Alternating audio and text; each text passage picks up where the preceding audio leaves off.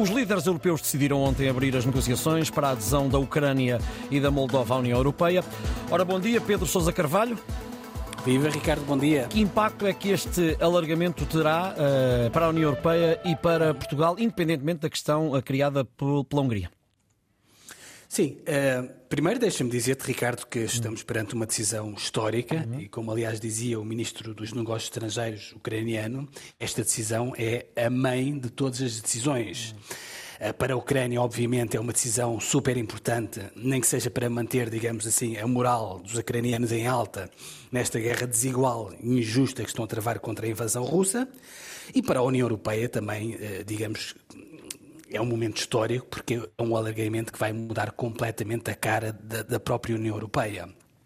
Eu recordo, como tu dizias, portanto, Ricardo, o Conselho Europeu decidiu não só abrir as negociações de adesão com a Ucrânia e a Moldova, mas também concedeu o estatuto de candidato à Geórgia e ainda vai abrir as negociações com a Bósnia-Herzegovina. Ou seja, estamos a falar, portanto, de um alargamento do mercado único a mais de 50 milhões de pessoas, sendo que o grosso, portanto, estas pessoas estão na Ucrânia, que é um mercado com 44 milhões de habitantes. Dito isto, hum, também é preciso ser realista, Ricardo, e dizer de uma forma bastante clara que a entrada da Ucrânia no Bloco Europeu não será para acontecer nem hoje nem amanhã. Uhum. Vai ser um processo extremamente longo.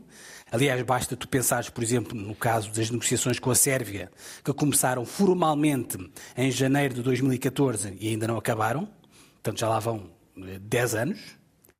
A Ucrânia agora vai começar este processo do início, portanto, muito complicado de reformas, vai ter que fazer reformas em vários domínios, vai ter de combater de uma forma muito mais eficaz a corrupção, vai ter de diminuir aquilo que é o poder hoje em dia dos oligarcas que têm vários domínios da atividade económica e ainda vai ter que começar também, pouco a pouco, a regulamentar e a uniformizar a qualidade dos seus produtos para que possam um dia vir a circular livremente no mercado único europeu.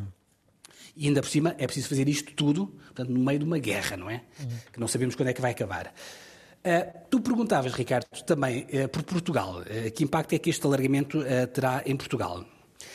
falando apenas e tão só do ponto de vista económico, há aqui um lado, obviamente, positivo, não é? Que é teres acesso a este tal mercado único muito maior, com mais 50 milhões de pessoas, para onde as empresas portuguesas, portanto, poderão começar a vender os seus produtos sem pagar direitos aduaneiros. Mas depois há aqui um lado uh, negativo. Uh, nós não nos podemos esquecer que um alargamento a leste significa que Portugal vai ter uh, acesso a menos fundos comunitários. Porque é o mesmo dinheiro, é o mesmo bolo. E tem que é ser dividido, dividido por mais gente, não é? Por mais gente, exatamente. Hum. Com a entrada de países mais pobres e mais populosos na União Europeia, Portugal passa automaticamente a ser considerado, pelo menos estatisticamente, um país mais rico. Isso significa que se vai fechar um bocadinho a torneira dos fundos comunitários. Uh, aliás, se bem te lembras, uh, uh, esta justificação foi a justificação que o governo usou na altura para criar aquele fundo soberano, que ficou conhecido como Fundo de Medina, para onde eventualmente se pudesse canalizar todo o dinheiro do sustento orçamental. Ou seja, foi precisamente para cautelar que no dia em que acontecesse o alargamento a leste, eh, o país pudesse ter eventualmente um pé de meia para o caso de se fechar a torneira dos fundos comunitários. Agora, ehm, com as eleições antecipadas, portanto, 10 de março, a ideia deste fundo ficou um bocadinho em banho-maria, mas eu espero sinceramente que esta ideia seja recuperada pelo governo que sair das eleições.